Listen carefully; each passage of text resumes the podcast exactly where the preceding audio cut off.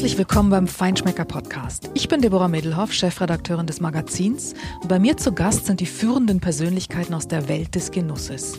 Die besten Köche, Top-Produzenten und viele weitere spannende Persönlichkeiten. Heute geht es um eine ganz besondere Delikatesse, um Trüffel. Mein Gast ist Stefan Burger und der ist Europas führender Experte, wenn es um die begehrten Knollen geht. Mit seinem Münchner Unternehmen La Bilancia beliefert er Top-Restaurants weltweit und das seit über 35 Jahren. Er erzählt, wie er als Student die ersten Trüffel im Kofferraum nach München brachte und Eckhard Witzigmann in der Aubergine verkaufte. Er erklärt, woher Trüffel heute kommen, wie man gute Qualität erkennt und warum der Duft nicht zwingend etwas über den Geschmack aussagt.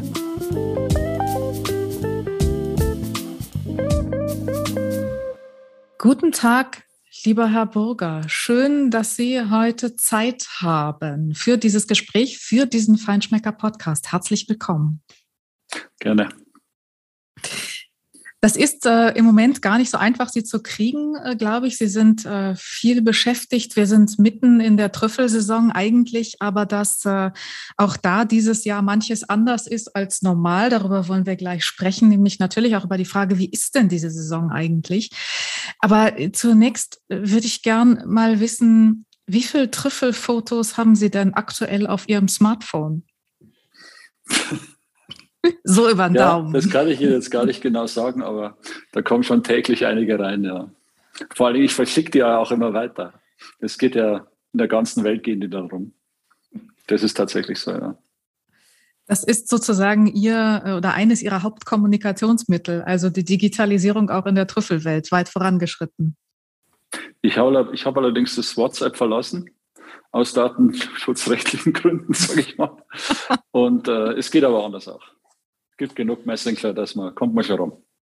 Aber es ist tatsächlich so, weil äh, die Welt, äh, es, ist, es ist auch immer ein Zeitproblem, weil der Kunde in Asien, der ist um, nach unserer Zeit in der Früh um vier aktiv und der auf der anderen Seite in, in den USA ist äh, abends um unseren Zeiten 10, 12 aktiv, dann hat man einen langen Tag. Vor allen Dingen, was das anbelangt. Also das, das da heißt, die erwarten das Telefon sehr früh oder sehr spät. Ja, das heißt, die erwarten aber auch von Ihnen, dass Sie Standby sind und äh, immer äh, ASAP antworten oder ist das ist ja, da schon eine Kulanz tun Sie sicher. Ich antworte auch nicht immer, aber also manchen antworte ich immer und manchen nicht. Sag's so. Jetzt kann man sich denken, äh, wer da die Priorität hat. Aber es ist schon tatsächlich ein richtiges ähm, rund um die Uhr Business fast, das Trüffel. Ja, es ist, also während der Trüffelzeit ist es schon äh, 24-7. Mhm. Also 24 natürlich nicht, weil schlafen tue ich auch. Aber vor allen Dingen ist es sieben, weil äh, wir unter der Woche unsere Arbeit machen im Verkauf und äh, am Wochenende immer in Italien sind und die Trüffel dort kaufen. Mhm.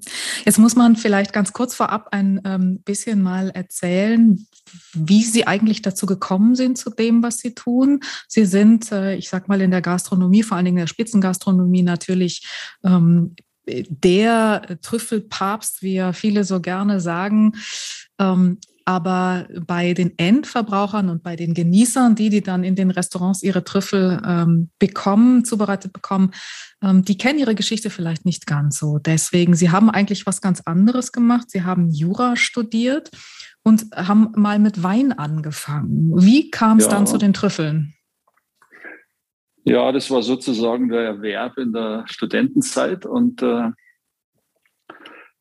Wobei man ehrlicherweise sagen muss, das Weingeschäft war kein Weingeschäft, sondern das war ein, ein schönes Geschäft insofern, dass wir uns unsere Fahrten nach Italien damit finanziert haben und ökonomisch am Ende ist da wenig rausgekommen beim Wein selber. Das liegt daran, weil wir das nie, äh, also wenn man Wein verkauft, dann muss man schon in die Menge gehen und das in so einen Kofferraum passt nicht viel rein, ne?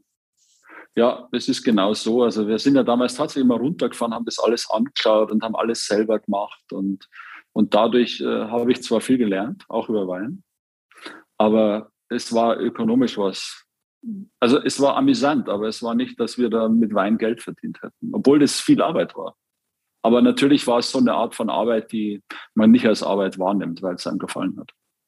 Und zufälligerweise, das war in der Emilia Romagna in, in der Nähe von Faenza hat uns ein Winzer mal gesagt, hier gäbe es auch Trüffel. Und äh, ich hatte zwei, drei Jahre vorher mal im Piemont Trüffel gegessen. Aber das war wirklich auch alles.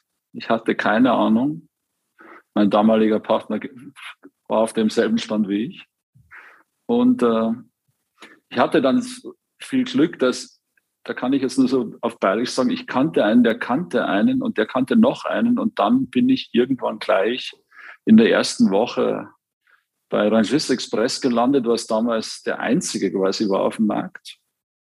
Und ich, das, das erzähle ich jetzt gleich, wir sind dann unsere ersten beiden Kunden. Der erste Kunde war der Eckhard Witzigmann, der zweite war der Heinz Weckler. Insofern war das ein guter Start. Im, Im Detail ging das so, dass wir aufgrund dieser Ansage, muss ich sagen, von dem Weinmacher, der hat gesagt, ja, da musst du in die Bar gehen in Faenza, Bar, ich weiß gar nicht mehr, wie die hieß. Und der, der das macht, der macht auch Trüffel. Und dann sind wir da hingefahren, kannten den gar nicht. Und der hat Trüffel gemacht. Der ging dann in so ein Hinterzimmer, hat die Trüffel rausgeholt, hat uns die gezeigt. Und ich war damals, da habe ich auch großen Eindruck gemacht, in Anführungszeichen so schlau, dass ich zu Hause einen Schlüsselbund gewogen habe, weil ich der Annahme war, dann wird man wahrscheinlich wahnsinnig betrogen und mit Gewicht, das stimmt alles gar nicht. Und mit diesen Vorurteilen bin ich da runtergefahren. Ich habe das übrigens nie erlebt, in Wahrheit. Und ich habe dann, bevor der die Trüffel da gewogen hat, habe ich die Schlüssel auf die Waage gelegt. Da hat er mich gefragt, was, warum ich jetzt die Schlüssel lege. Und dann habe ich es ihm erklärt, das hat er aber sehr anerkennend, der fand das eigentlich sehr schlau von mir. Also das war jetzt gar nicht so, dass der sich da in seiner Ehre betrapst gefühlt hätte, sondern das hat ihn tatsächlich. Das fand er gut. Und wir haben damals dann ein Kilo bei ihm gekauft und noch bei jemand anders noch ein Kilo, das waren zwei Kilo. Die haben damals 1500 Mark gekostet, also das Kilo. Davon träumen wir heute. Ja, da, da kriegst du halt noch 100 Gramm, hätte ich fast gesagt. Ja. Äh, und mit diesen zwei Kilo sind wir nach München gefahren. Ich weiß, wir waren dann noch im Mittenwald an der Grenze sehr spät und haben das dann auch angemeldet, weil wir ja schon, weil es schon klar war, irgendwie müssen wir das ja verkaufen. Und das hat auch irgendwie funktioniert. Und dann sind wir noch ganz spät, ich glaube 11 Uhr, ins Gasthaus Glockenbach gefahren. Das hat damals der Karl Ederer gemacht und der Michel Dupuy. Der Karl Ederer, der war lange der Suchchef von Eckhard Witzigmann vorher und auch gut mit ihm bekannt immer noch. Und wir sind dann bei dem ins Lokal rein und haben denen unsere Trüffel gezeigt. Und dann ist wirklich was ganz, muss man, ich finde es wirklich Verrücktes passiert. Der Karl Ederer war am selben Wochenende in Piemont und hat dort auch Trüffel gekauft. Und der war dann so sportlich, auch seine Trüffel auf den Tisch zu legen. Und da hat sich tatsächlich herausgestellt, dass unsere Trüffel viel besser waren und seine viel teurer. Hm. Und der war dann, muss ich wirklich sagen, so sportlich, und habe gesagt, das ist gut. Ich rufe einen witzigen Mann morgen in der Früh an, dann kannst du da hingehen in der Früh. Und das habe ich dann gemacht, sage ich mal, in die Heiligen Hallen. Ich war da nie beim Essen vorher, ich kannte das schon, aber war jetzt auch nicht, war jetzt auch nicht direkt damals meine Preisklasse. Und ich gehe in die Küche rein, der war sehr nett und hat sich die Trüffel angeschaut und hat dann ein Pfund gekauft. Ich gehe aus der Küche raus fahre nach Hause, rufe meinen Kollegen und sage, ja, super, alles, hat gleich ein Pfund gekauft. Klingelt das Telefon bei mir zu Hause und das ist mir heute noch ein Rätsel, weil ich gar nicht weiß, wo die meine Nummer her hatten. Ist der Heinz Winkler persönlich dran und sagt, ja, du warst gerade in, ich hat gleich du zu mir gesagt, du warst gerade in der Aubergine, komm mal bei mir vorbei, du hast da einen kleinen guten Trüffel. Ich muss wirklich sagen, ich weiß bis heute nicht wie. Das sollten und, wir nochmal aufklären. Stimmt, ja. ja, es wird ihm halt irgendeiner gesagt, aber woher ist die Telefonnummer? Weiß ich auch nicht. Na gut, wie kann man, das damals, ups, Entschuldigung, warten Sie eine Sekunde. Und dann sind Sie zum Heinz Winkler gefahren. Ja, da bin ich zum Heinz Winkler gefahren und dann ist, äh, da habe ich in meinem Übermut, das war, ich würde wirklich so nennen, habe mir gedacht, ja, der scheint ja die Trüffel unbedingt zu brauchen. Und ich habe damals bei Eckhard Witzigmann aus dem 1500 Mark habe ich 2200 gemacht aufs Kilo. Und beim Heinz Winkler habe ich dann gedacht, oh, schauen wir mal, habe ich das Doppelte verlangt. Und habe 3000 Euro verlangt, äh, 3000 Mark verlangt. Und ich sage gleich dazu, so eine Marge hatte ich nie wieder, bis heute nicht, weil man kann das nicht verdoppeln. Ne? Mhm. In dem Moment ging das. Und wie gesagt, über einen anderen Kontakt hatten wir dann Kontakt zu Regis Express. Dem haben wir dann damals, da blieben über ein gutes Kilo, ein Kilo 100 Gramm, das haben wir dem mit dem mit der Bahn geschickt, weil UPS, DHL, das gab es alles nicht. Dann haben sich die das auch abgeholt in Bonn am Bahnhof und dann hat der uns auch gleich angerufen und hat gesagt, weil der, ich weiß nicht, ob Sie den noch kennen, den Herrn Kastner, der hat, äh, war ja bayerischer wie ich, der hat dann gesagt, mhm. Herr Bürger, da können Sie mal 10 Kilo nächste Woche bringen. Und dann war man natürlich vor der Frage stand, gut, 10 Kilo, man muss ja da unten mal sofort bezahlen. Mhm. Dann stand man vor der Frage, ja, jetzt brauchen wir aber 15.000 Euro und vielleicht sogar noch 15.000 Mark und vielleicht sogar noch mehr. Und mein äh, damaliger Partner, dem sein Vater war Notar, mein Vater war, war der Leiter der, von der Isar Amperwerke und Vorstand vom, vom Fußballverein, genau. Und insofern sozusagen angesehene Bürger auf dem Dorf. Und dann sind wir auf die Bank und dann haben uns die 20.000 Mark sofort zugestanden. Also wir haben denen keine Sicherheit gegeben, nichts. Und das könnten sie halt alles gar nicht mehr erleben. Haben, also, haben Sie denen denn gesagt, wofür sie das Geld brauchen? Ja, das haben wir denen gesagt. Und die haben das, das so. Kann, da konnten wir gar nicht viel damit anfangen. Ich glaube, die haben sich irgendwie gedacht, naja, wenn die das jetzt in den Sand setzen, dann werden die Eltern dann schon irgendwie gerade stehen. Also mhm. das, ich sage aber ausdrücklich, es gab jetzt da keine Bürgschaft oder irgendwas. Aber das mhm. war früher. Ja, damals das halt ging das noch, ja, ja. Das, das, war noch fast Handschlaggeschäft, auch im Banken. Ja, quasi. Sozusagen. Ja, ja, mhm. okay, ja, ja, ich kenne ich schon. Nein, ich kannte auch den von der Bank irgendwie, glaube ich, auch vom Fußballclub. Mhm. Und so ging das. Aber das war ja im Nachhinein ja, betrachtet wirklich fast eine Fügung. Äh, ich will nicht sagen Glück, aber das hätte ja auch anders sein können. Also, dass Sie über diesen Kontakt auch an diesen ähm, ja, Händler äh, von oder Zwischenhändler in der Top-Qualität rangekommen sind, war ja schon eine Fügung. Hatten Sie das Gefühl, ähm, da ist so eine Intention? War das ein Stück weit schon früh vorhandene Geschäftstüchtigkeit oder war das auch so dieses Genussmoment, ähm, ach, ich kenne die, habe das gegessen, ist gut, irgendwie wird schon. Was, was war das, dass sie das gleich hat alles so machen und mitnehmen lassen? Also Geschäftstüchtigkeit grundsätzlich würde ich nicht sagen. Ich, also ich würde eher sagen, wie man auf Bayerisch sagt, das war rotzfrech. Man hat das einfach gemacht. Aber das, also ich glaube zum Beispiel, wenn ich heute auf so, gut, das kann man sich jetzt natürlich schlecht vorstellen, aber käme ich heute in so eine Situation, das würde ich nicht machen. Mhm. Aber damals, ich war 28. Ja, wir haben da Jura studiert und das war, also vom Gefühl her war das so eine Zeit, ja, man kann ja alles ausprobieren. Und dann hat man halt das auch ausprobiert. Und diese 3000 Mark, die da sozusagen bei, für die zwei Kilo am Anfang im Feuer standen, die, hat, die hatte ich gar nicht. Die hat mein damaliger Kollege von seiner Bank abgehoben. Der hatte die irgendwie angespart oder weiß ich nicht. Mhm. Sozusagen, das war das. Wir, wir haben auch nie mehr in dem Sinn eingesetzt. Also wir haben jetzt, von da an haben wir immer nur, wenn wir zur Bank sind, Geld gebraucht um einen Warenkredit. Wir haben nie was investiert. Also als wir dann ein bisschen was investiert haben, da hatten wir schon Geld, immer mhm. mit dem mhm. eigenen Geld. Heute zum Beispiel oder seit, seit acht oder zehn Jahren, ich, ich brauche keine Bank. Also mhm. ich gehe da gar nicht hin, weil äh, das würde, würde ich auch denken, es würde mir meine Unabhängigkeit nehmen. Und natürlich, also ich würde Sie sagen, es wäre Fügung. Ich, ich finde, es ist Glück. Also ich habe ja gar nichts dafür getan in dem Sinn. Also es ist ein, es ist ein zugeflogen. Und was wir vielleicht schon gut gemacht haben, aber das war auch den damaligen Umständen geschuldet, wir sind jedes Wochenende da runtergefahren. Und wir waren natürlich wahnsinnig neugierig und das sage ich jetzt mal so vorleitend, man wird keinen finden, der auf allen Trüffelmärkten Italiens war ich schon. Weil die Italiener machen das auch nicht. Die haben ihre Gebiete und da kaufen die. Wir sind überall hin.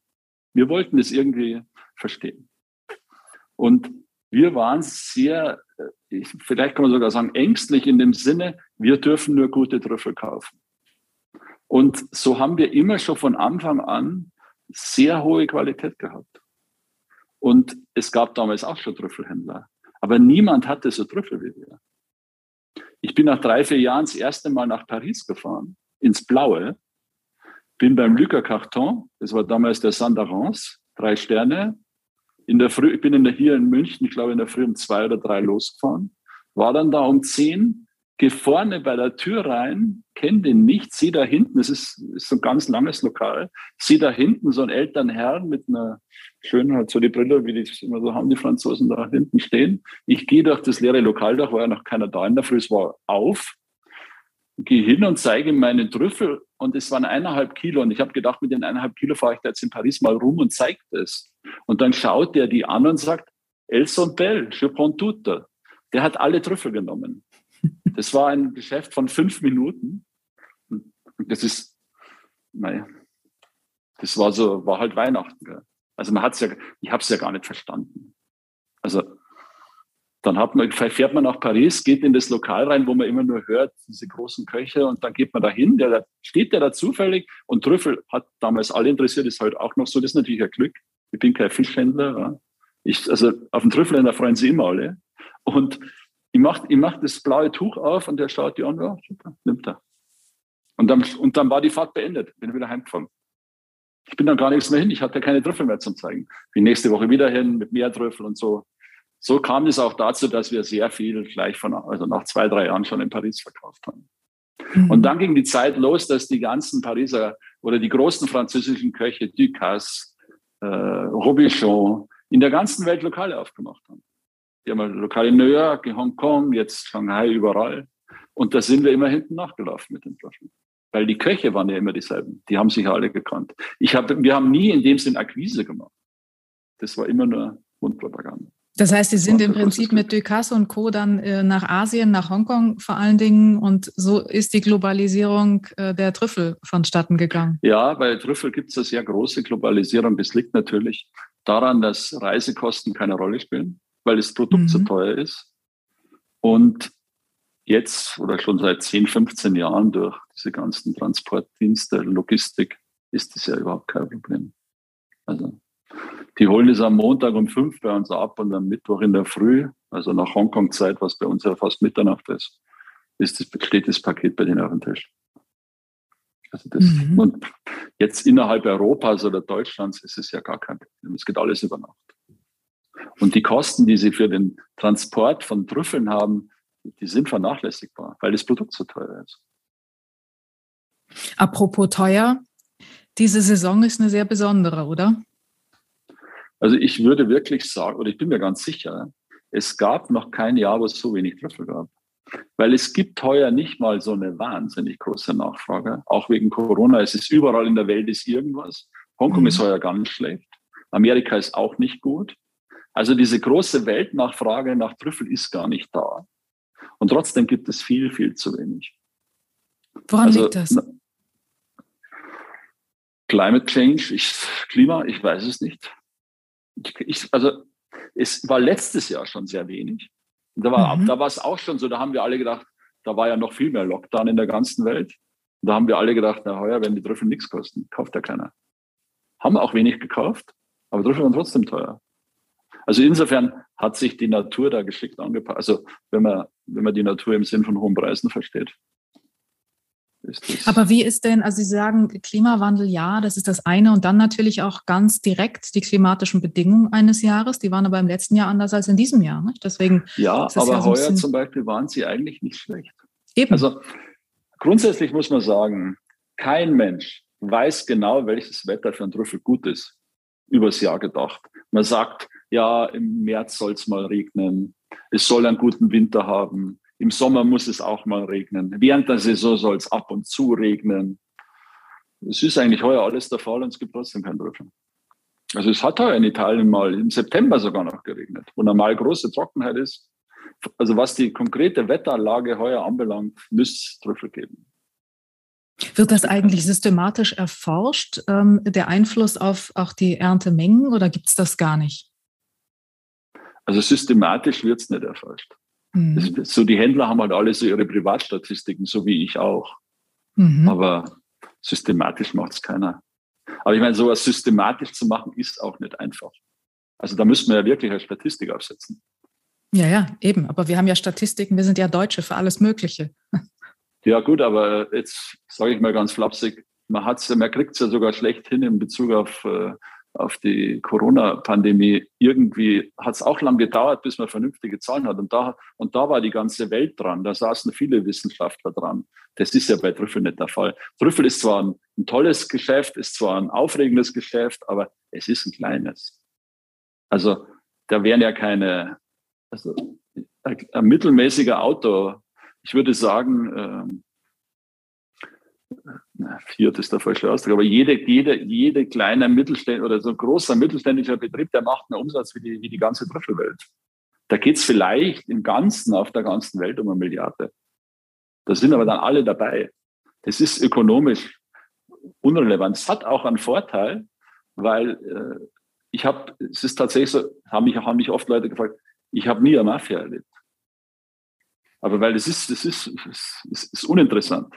Die machen die Müllabfuhr, aber nicht, äh, aber keine Trüffel. Mhm. Wie sind denn die Preise in diesem Jahr? Wenn wir uns jetzt mal kurz an die 1500 Mark erinnern. Ja, die 1500, also da würde ich sagen, da zahlen wir jetzt das,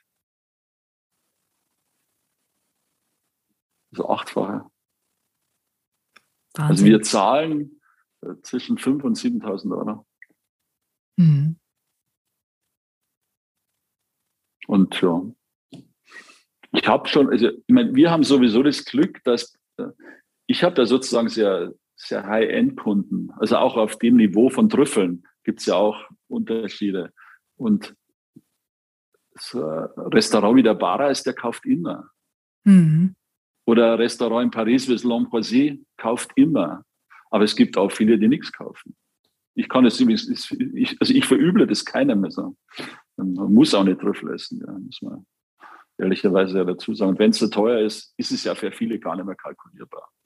Natürlich, der Käfer kann es auch machen, aber viele, also zum Beispiel, ich weiß es jetzt gar nicht genau, weil wir mit denen nicht arbeiten, aber die ganzen Italiener in München, ich glaube nicht, dass die heuer viel Trüffel machen.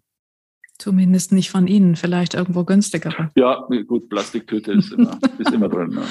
Ja. Genau. Aber das ist ja heuer auch so. Selbst wirklich schlechte Trüffel, unförmige Trüffel, die kosten heuer auch 3000 Euro. Mhm. Also da wird es ja dann noch absurder, weil das, das schmeckt nichts und es, es kostet immer noch so viel Geld.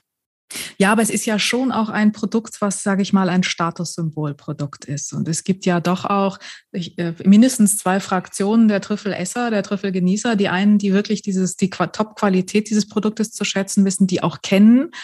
Und die anderen, weil sie es halt äh, das ganze Jahr über essen, weil sie glauben, das würde eben äh, sie auszeichnen als ähm, Menschen, die viel Geld ausgeben, wenn sie irgend so ein Zeug sich in einer Parmesanwaffel über ihre äh, Pasta hobeln im, im Sommer. so. Völlig korrekt. Ja. ja. Ne? Also es ist ja, ja schon. Ich meine, was natürlich das äh, sozusagen das, den Symbolwert der, der Trüffel anbelangt. Äh, ich habe da vor, ich glaube, fünf Jahren war es in Hongkong, war, ich, war, ich, war ich bei so einer Trüffelgala und äh, da gab es dann noch, das war im Ritz-Carlton in Hongkong und da gab es dann noch so ein extra Room. Da waren nur zwölf Leute. Die haben sozusagen, die normale Trüffelgala, die war auch schon ziemlich äh, äh High-End, aber da gab es dann noch ein Zimmer, da saßen dann, hieß es, das sind alles reiche Chinesen. Fragst mich nicht, wer es ist. Und ich bin dann da auch noch hin, weil die das wollten, mal Grüß Gott sagen.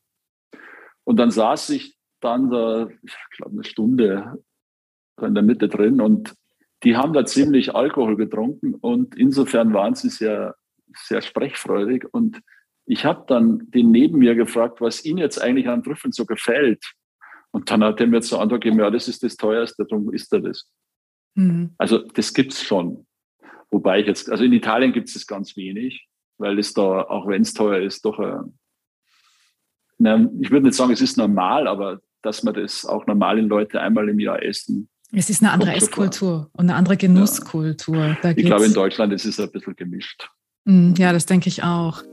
So, bevor Stefan Burger jetzt erzählt, was es mit Trüffeln aus China auf sich hat, danke ich dem zweiten Partner dieser Episode. Und der ist tatsächlich in dieser kalten Jahreszeit besonders empfehlenswert. Auf die Ipalat Halspastillen schwören nämlich nicht nur Sänger und Podcaster. Die kleinen Pastillen in der Dose sind bewährt bei Halskratzen, Heiserkeit und Hustenreiz. Sie sind nicht nur wohltuend bei strapazierter Stimme, sondern sie haben auch einen angenehmen Geschmack nach Anis und Fenchel. Und spätestens seit dem Radio-Jingle kennt wohl fast sowieso jeder Ipalat. Was viele allerdings noch nicht wissen, die Halspastillen kommen auch noch aus gutem Hause. Denn der Hersteller von Ipalat, Dr. Pfleger Arzneimittel, der engagiert sich für sozial-karitative Projekte und unterstützt zum Beispiel Kindergärten und Alten- und Pflegeheime, aber auch medizinische Grundlagenforschung. Das ist wirklich vorbildlich. So, und jetzt geht es weiter mit Stefan Burger. Aber nun äh, verändern sich ja viele Dinge oder haben sich auch viele Dinge verändert äh, in der Trüffelszene oder Landschaft. Äh, Alba-Trüffel kommen nicht mehr aus Alba und wenn sind es äh, keine Alba-Trüffel und Perigord-Trüffel kommen auch kaum noch aus dem Perigord. Wie hat sich das verändert? Wo kommen heute wirklich die guten Qualitäten her? Wo, wo gibt es die noch? Wo werden die gefunden, gehandelt und wo ist es tatsächlich am Ende eine Touristenfalle? Also grundsätzlich muss man sagen, die Herkunft nur als solche gibt über den einzelnen Trüffel keine, keine Qualitätsaussage. Äh, das bedeutet aber nicht, dass es Gegenden gibt, wo die Trüffel besser sind als wie in anderen. Das hört sich jetzt zwar widersprüchlich an, aber also ich sage mal, wenn man ein Kilo aus dem Piemont nimmt, ein Kilo, wo wir immer viel kaufen, in der Nähe von Savigno, oberhalb von Bologna, ein Kilo aus Aqualania, ein Kilo aus der Toskana, ein Kilo ich nehme jetzt zehn Gegenden und sie legen diese zehn Kilo nebeneinander, dann werden Sie schon feststellen, dass die aus Norditalien besser riechen wie die aus Süditalien. Aber innerhalb dieses, der einzelnen Kilos sind immer noch Stücke, die besser und schlechter sind. Und insofern kann es auch einmal in einem sogenannten schlechten Paket zwei, drei gute geben und einem sogenannten guten Paket äh, zwei, drei schlechte. Aber was wir jetzt nie gemacht haben, dass ich habe noch von Anfang an nie gesagt, dass meine Trüffel aus dem Piemont kommen. Das war manchmal der Fall, manchmal auch nicht. Ich habe immer gesagt, die Trüffel sind von mir und ich habe die ausgesucht, so gut ich kann. Und das ist auch das einzige Kriterium, was man jemand sagen kann. Der Rest ist sogenanntes Bla bla bla. Es hat überhaupt keinen Sinn zu sagen, ja, die kommen auch daher und die kommen daher. Der Endkunde hier, sei es Gastronom, sei es Endverbraucher, der kann das überhaupt nicht wissen. Also dem kann man erzählen, was man will. Also insofern, also insofern erzähle ich ihm gar nichts. Also insofern sage ich ihm, wenn mich dann einer fragt, ja, wo kann ich sage das schon, aber nie in dem Sinn, ja, weil das eine tolle Gegend ist. Das hat gar keinen Sinn. Und in Piemont ist es natürlich, und es war also schon, als wir anfingen, so, dass alle Trüffel, vor allen Dingen im Oktober, wenn die Messen sind, nicht alle natürlich, aber der Großteil der Trüffel ins Piemont geht. Und die kommen aus Slowenien, die kommen aus Istrien, die kommen aus, äh, äh, aus Süditalien, aus Mittelitalien, überall, weil du im Piemont die besten Preise kriegst. Es ist als Marktplatz, hat es immer noch eine gewisse Rolle. Und es hat als Name noch eine gewisse Rolle. Die machen zum Beispiel so ein, ich kann, ich muss, finde, es ist tatsächlich ein Fake. Da steht dann drauf, so Trüffelqualität Piemonteser oder aus Alba, ich weiß nicht genau was. Und dann binden die das um den Trüffel rum und machen da so eine Art Siegel draus. Aber wenn man das genau anschaut, diese Bestimmung, die Bestimmungen von dem Konsortium, was da jetzt eigentlich garantiert wird, dann steht da nicht, dass der Trüffel aus dem Piemont ist. Da steht dann, dass der Trüffel eine gewisse Qualitätsstufe erreicht hat. Also das ist, aber was jetzt sozusagen, was Sie Touristenfalle nennen, da ist der Tourist selber schuld. Weil wenn jemand eine Tomate kauft, dann schaut er die Tomate an und die einen kauft er, die anderen kauft er nicht. Aus preislichen oder aus Qualitätsgründen. Das ist bei den Trüffeln nicht anders. Wenn er einen Trüffel kauft, dann muss er entscheiden, was ist gut. Was der, der es ihm verkauft, das ist unrelevant. Also ich höre auch nicht, was mein Lieferant sagt. Es ist ja so, wenn ich die Trüffel aussage, da steht einer neben mir, der mich dauernd, äh, ich sage jetzt mal, bequatscht ja, nimm doch den, der ist doch gut. Nein, nimm doch den, der ist doch auch gut, den ich schon aussortiert habe. Ich kann das nur jedem anderen auch raten. Weil Trüffel kaufen ist nicht so schwer. Man muss sich nur Man muss sich auch zutrauen. Man muss das ernst nehmen in dem Sinne, riecht er gut? Ist er fest? Und jetzt sage ich dazu, und das hat natürlich was mit Erfahrung zu tun, wenn man das lang genug macht, brauche ich, sehe seh ich auf drei Meter, sage ich immer, ob das ein guter oder ein schlechter Trüffel ist. Trotzdem schaue ich sie einzeln noch mal durch. Das kann jetzt ein Tourist nicht machen, aber ein Tourist kann den Trüffel in die Hand nehmen und riechen. Und wenn er findet, der, der, gut, der riecht gut, dann soll er ihn kaufen. Und wenn er findet, der riecht nicht gut, dann soll er nicht kaufen. Es liegt an ihm. Da ist die Mündigkeit verlangt. Es gab mal, ähm, es hieß mal, es seien aber auch Trüffel aromatisiert mit Duft, die so zumindest über kurze Zeit dann stärker duften würden und wenn man sie dann zu Hause hat, dann ist vorbei. Das ist korrekt, aber äh, das habe ich auch einmal erlebt. Es war übrigens im Piemont, richtig. Ja. Der hat so ein Spray drüber. Aber seitdem habe ich, also das ist, das ist, glaube ich, drei, 25 Jahre her. Und sonst habe ich das nie mehr erlebt. Also ich habe das tatsächlich nicht erlebt. Einmal. Und das habe ich mir auch gemerkt. Ja. Weil die, das kann man auch daran merken, wenn, wenn Trüffel besprayt sind, riechen alle Trüffel gleich, die da liegen. Die riechen alle nach dem Spray. Aber natürlich riechen nicht alle Trüffel gleich. Jeder Trüffel riecht etwas anders. Einer ein bisschen mehr, ein bisschen weniger, mehr nach Knoblauch, weniger nach Knoblauch, alles Mögliche. Aber es riechen nie alle gleich. Mhm. Und wenn man natürlich ein Spray drüber tut, dann riechen alle gleich. Das ist ja auch, wenn Sie die berühmten Trüffelnudeln mit Trüffelöl und dann noch zwei Scheiben Trüffel drüber, ist ja derselbe Effekt. Ist völlig egal, was Sie da für einen Trüffel dann drauf tun. Der kann auch gut oder schlecht sein. Da können Sie auch äh, können Sie auch Pilze drauf tun. Schmeckt sowieso nach dem Öl. Und zwar alles gleich. Mhm. Und, und, sehr äh, metallisch und nachhaltig in der Regel. Ja, ja, vor allen Dingen nachhaltig. Mhm. Ja, ja, das, mhm. das isst man lange.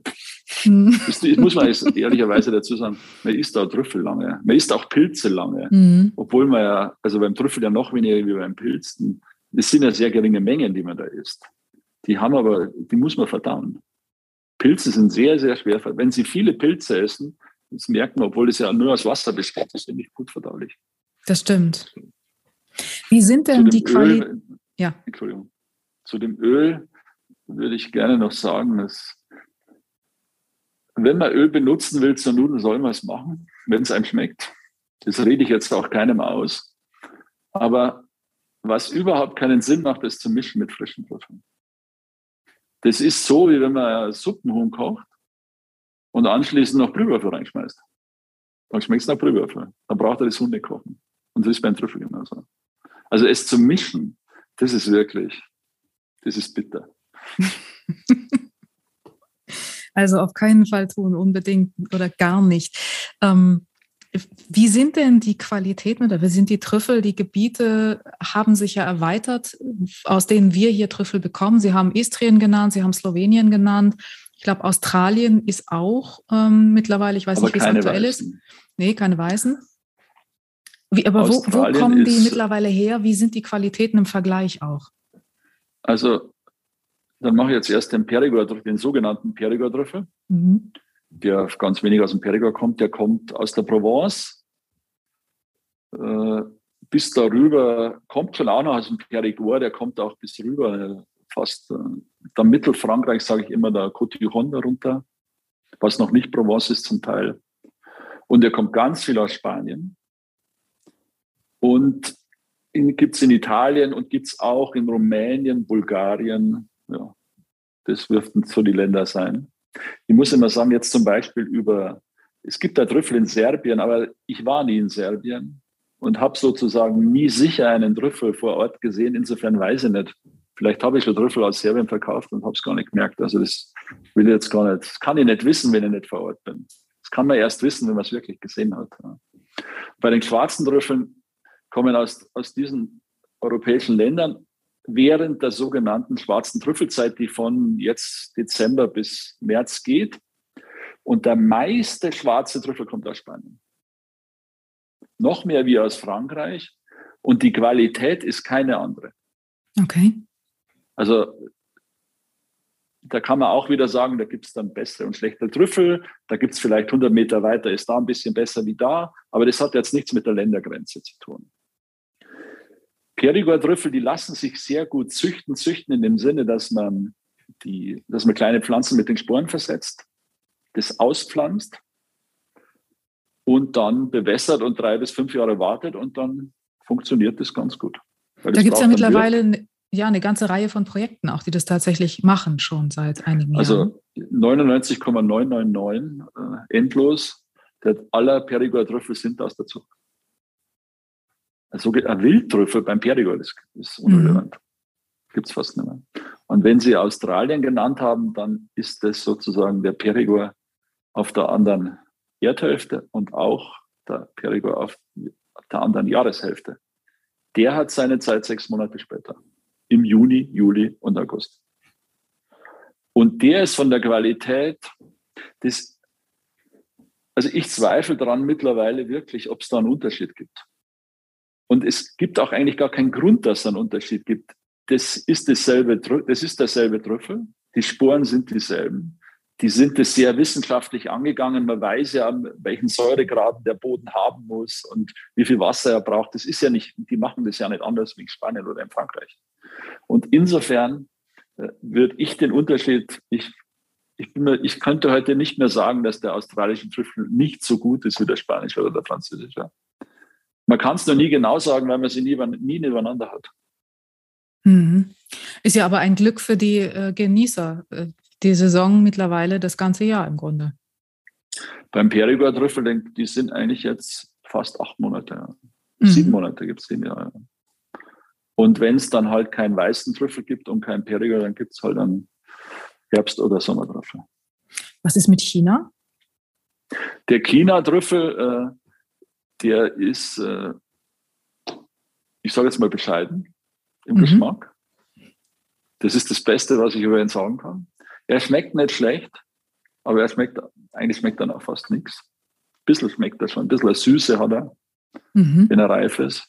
Ist mit Abstand der billigste und wird gehandelt. Ich finde es auch nichts Schlimmes. Also wenn man das, der kostet, kostet immer 100, kostet um die 100 Euro. Ich meine, früher hat er noch 20 Euro gekostet, aber der ist, hat jetzt auch, der orientiert sich natürlich ja immer ein bisschen an die anderen Preise. Der ist heuer auch sehr teuer, weil die anderen Trüffel so teuer sind. Aber das ist halt, äh, einfacheres Produkt. Das ist wie, wie ein Champignon im Verhältnis zum Steinpilz. So mhm. müssen wir es vielleicht sagen. Und dazwischen gibt es noch die Pfifferlinge. Und wie erkenne ich denn als Verbraucher, wenn ich jetzt Trüffel kaufe, einen schwarzen oder auch einen weißen Trüffel, wie erkenne ich, wie lange der da schon liegt? Also wie erkenne ich, Festigkeit der noch ist? An der Festigkeit und am Geruch. Also wenn der Trüffel wirklich fest ist, und er gut riecht, dann, also sage ich jetzt mal ganz flapsig, dann ist es auch egal, wie lange er da schon liegt. Dann ist er gut. Was immer schlecht ist für Trüffel, und das ist natürlich oft auch schlecht im Verkauf im Einzelhandel, dass die Trüffel offen da liegen und mhm. auch am Licht liegen. Also Trüffel ein Grad im Kühlschrank und dunkel. Dann geht es ihm gut. In dem Moment, wo der Licht hat, in dem Moment, wo der Wärme hat, ist immer schlecht. Vor allem, es ist auch viel Luft schlecht. Also gerade beim weißen Trüffel, der verdampft ihnen im wahrsten Sinne des Wortes. Den man ja sowieso möglichst umgehend dann auch verbrauchen sollte. Ja, wobei, also das würde ich jetzt nicht am Endverbraucher anempfehlen, aber wir kaufen schon, es ist ja so, der Trüffel wird in einem gewissen Zustand gefunden. Dass er gefunden wird, muss er schon mal einen gewissen Geruch gehabt haben, sonst hätte der Hund nicht gefunden aber er kann trotzdem noch sehr unreif sein. Das heißt, wir kaufen Trüffel, das kann ich jetzt schlecht mündlich erklären, vielleicht, wenn man es dann sieht, könnte ich was dazu sagen. Den sieht man das auch an, die sind sozusagen noch grün. Und die lasse ich drei oder vier Tage liegen. Da werden die besser. Aber das kann ich jetzt nicht am Endverbraucher anempfehlen. Ne? Aber ich glaube, in die Verlegenheit kommt ein Endverbraucher auch kaum, dass er an grüne Trüffel kommt, weil bis der den naja, Weg zum Endverbraucher gefunden zufälligerweise, hat. Zufälligerweise, aber normalerweise nicht. Normalerweise hm. sicher nicht. Nein, er soll schauen, ob der Trüffel fest ist und ob er findet, dass er stark riecht. Und was ich bei weißen Trüffeln finde, sie sollen nicht so nach Knoblauch riechen. Es gibt so eine, auch eine gewisse, oder gibt gewisse Gegenden, wo viele der Trüffel sehr nach Knoblauch riechen. Und das ist ein Geruch, der ist sehr äh, vordergründig, sehr stark sogar dass man im ersten Moment vielleicht denkt, oh, der riecht aber gut. Aber wenn man den isst, wird man feststellen, das ist alles heiße Luft. hat keine, keine Substanz. Das ist allerdings wirklich ein, ein sehr, finde ich auch fachlich sehr schwieriges Thema. Es gibt Trüffel, die riechen gar nicht so wahnsinnig stark. Mhm. Aber wenn man sie isst, schmecken sie wahnsinnig gut. Und das können es umgekehrt genauso haben. Und aber das kann der Endverbraucher da würde ich jetzt ja nicht sagen, Da habe ich vielleicht eine so hohe Trefferquote. Mhm. Aber Fehler könnten mir da auch passieren. Also ich würde das, das muss man sowieso sagen, das ist niemand, ich würde nie behaupten, dass ich da keinen Fehler mache. Ich glaube nur, dass ich die Fehler sehr, sehr minimieren kann. Mhm. Und dann vielleicht sogar verstehe, was ich falsch gemacht habe. Also das ist wie ein ja, guter, schlechter Philosoph. Ein guter kapiert, wenn er was falsch gemacht hat, warum. Das ist beim Trüffel nicht anders. Ist bei jeder Arbeit, finde ich, nicht anders. Wenn, wenn, man, wenn man was gut kann und man macht dann auch mal was falsch, dann kapiert man schon, was man falsch gemacht hat. Dann macht man es vielleicht beim nächsten Mal nicht. Ja. Mhm. Einen Satz vielleicht noch zum Thema Aufbewahrung. Sie haben schon gesagt, dunkel und möglichst wenig Luft und kalt sowieso. Ähm, Reis, kein Reis, Reis, Papier. Reis ist super für den Reis. Schlecht für mhm. den Trüffel. genau. Weil der Reis ist ja, das kennen Sie ja, darum tut man auch Reis in Salz, das trocken bleibt. Also ich glaube, wenn man jeden Trüffel drei Tage in Reis legt, dann ist der, der, der zieht dem alle Feuchtigkeit. Mhm. Und der wird ja fast schrumpelig, wenn der da drin liegt. Und man kann das machen, vielleicht einmal über Nacht, so zusammen in eine Box, in einer Tupperware oder ein Wegglas, wenn man am nächsten Tag Risotto macht. Wobei ich, ich habe das auch schon probiert und ich finde, der Reis nimmt den Geschmack gar nicht an. Also er nimmt dann halt den Trüffel an, wenn man, wenn man ihn reingibt, aber er riecht so, halt nur, er nimmt den Geruch an. Er riecht, genau, er riecht so ein bisschen mhm. dann nach Trüffel, aber mhm. Also wie gesagt, Tupperware oder Wegglas ist super und einen weißen Trüffel muss man in ein Papier wechseln. Und das Papier sollte man nach spätestens zwei Tagen wechseln. So Küchenpapier. Den schwarzen Trüffel, der braucht immer Luft. Weil dadurch, dass der diese große Oberfläche hat, ich sage mal die Noppen, wie so ein Coronavirus quasi, hat der so eine große Oberfläche, dass wenn man ihn einwickelt, der durch die Verdunstung gern so einen äußerlichen Schimmel bekommen kann. Mhm. Das haftet nicht dem Trüffel an. Das muss man ausdrücklich sagen. Das, das macht den Trüffel nicht schlecht. Das ist wie bei der Salami. Aber es ist, es ist auch nicht appetitlich. Also den muss man dann wegbürsten. Das kann man auch. Da muss man auch keine Angst haben, dass dann deswegen was passiert. Aber den sollte man offen bewahren, aber immer kalt und dunkel. Mhm. Nun ist das Trüffelgeschäft vielleicht das einzige, was noch nicht wirklich vom E-Commerce so richtig betroffen ist. Trotzdem, interessanterweise, gibt es da ja Anbieter mittlerweile, die versuchen, so mit Plattformen Trüffel online zu verkaufen. Was sagen Sie denn dazu? Also wir selber machen das nicht. Wir haben schon Kunden, die viel über das Internet verkaufen, haben wir schon. Aber wir machen es nicht. Äh, also für mich ist eigentlich der Hauptgrund, das ist meine Kundschaft, der braucht jetzt nicht auch, noch auch nicht Konkurrenz machen. So verstehen wir uns nicht. Wir verstehen uns gar nicht, dass wir an Endverbraucher gehen. Wir verstehen uns, dass wir andere Händler beliefern und Restaurants beliefern. Und wir sind sozusagen der eine Stufe davor. Was ich davon halte, ich meine, finde das wahnsinnig schwierig, weil der, der, der, der die verschickt, der muss sich mit Trüffel schon auskennen, weil der Privatkunde, sage ich jetzt ganz vorlaut, kennt sich nicht aus. Insofern muss er immer, muss er immer ein gutes Produkt geben, weil der, der kann es ja gar nicht einschätzen. Der muss immer ein gutes Produkt geben und da würde ich jetzt mal bezweifeln, wenn da jetzt jemand bei ich sage jetzt mal so flapsig, bei Amazon im Lager steht, ob der sich mit Trüffel auskennt, das glaube ich jetzt eher nicht. Also Vorsicht walten lassen und äh, im Zweifel immer lieber besser selbst anschauen, in die Hand nehmen, riechen. Ja, also wenn man natürlich einen Lieferanten hat, der es einem zuschlägt und man hat mit ihm eine gute Erfahrung, dann kann man es Ja, klar. Machen. Wenn man dem blind vertrauen kann, gar keine Frage. Klar. Ja. Habe zum Beispiel heute, also da bin ich mir richtig, war ja ganz, meine ich jetzt nicht ironisch, weil ich tatsächlich etwas gerührt hat mich heute Herr Lump angerufen von Paris. Und dann sagt er zu mir, Herr Burger, jetzt muss ich Ihnen mal was sagen. Dann war ich, oh.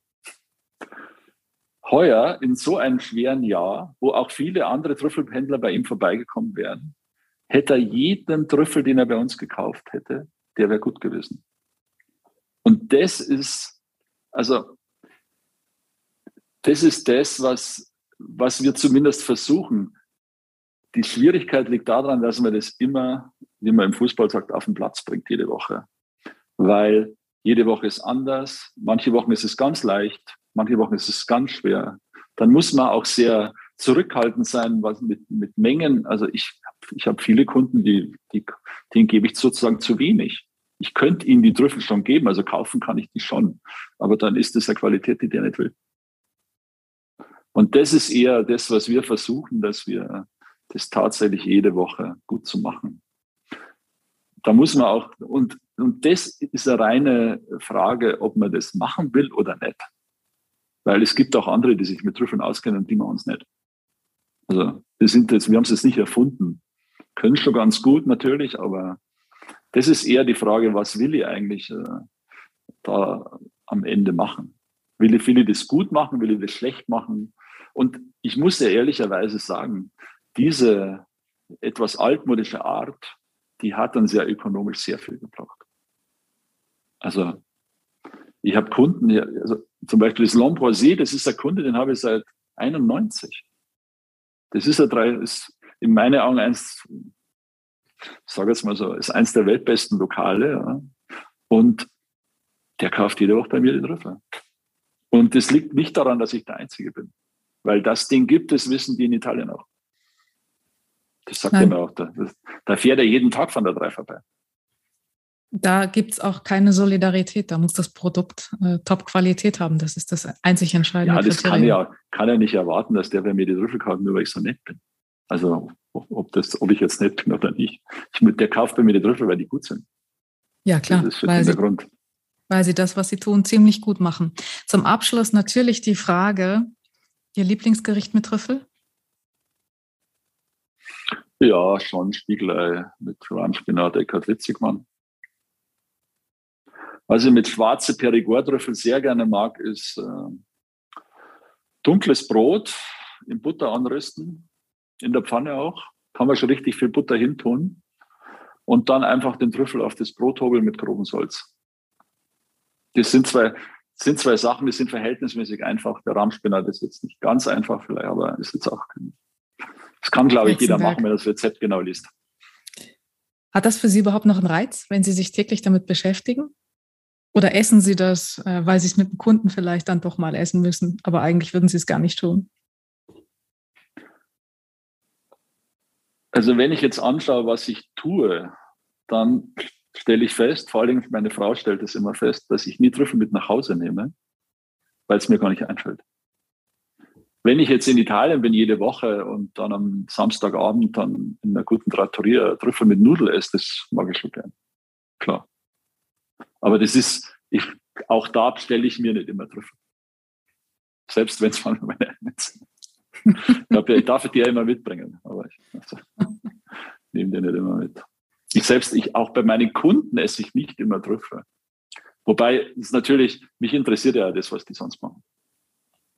Also wir lernen daraus, Ihre Frau ist eigentlich ein bisschen die Leidtragende. Die kriegt keine. Was, was das anbelangt schon. Ansonsten selbstverständlich nicht. Vielen Dank, Herr Burger. Das war ganz, ganz, ganz spannend. Herzlichen Dank. Gerne. Das war wieder eine Episode des Feinschmecker Podcasts. Mehr spannende Geschichten gibt es natürlich jeden Monat neu im Magazin und auf feinschmecker.de. Dieser Podcast wird produziert von Podstars bei OMR.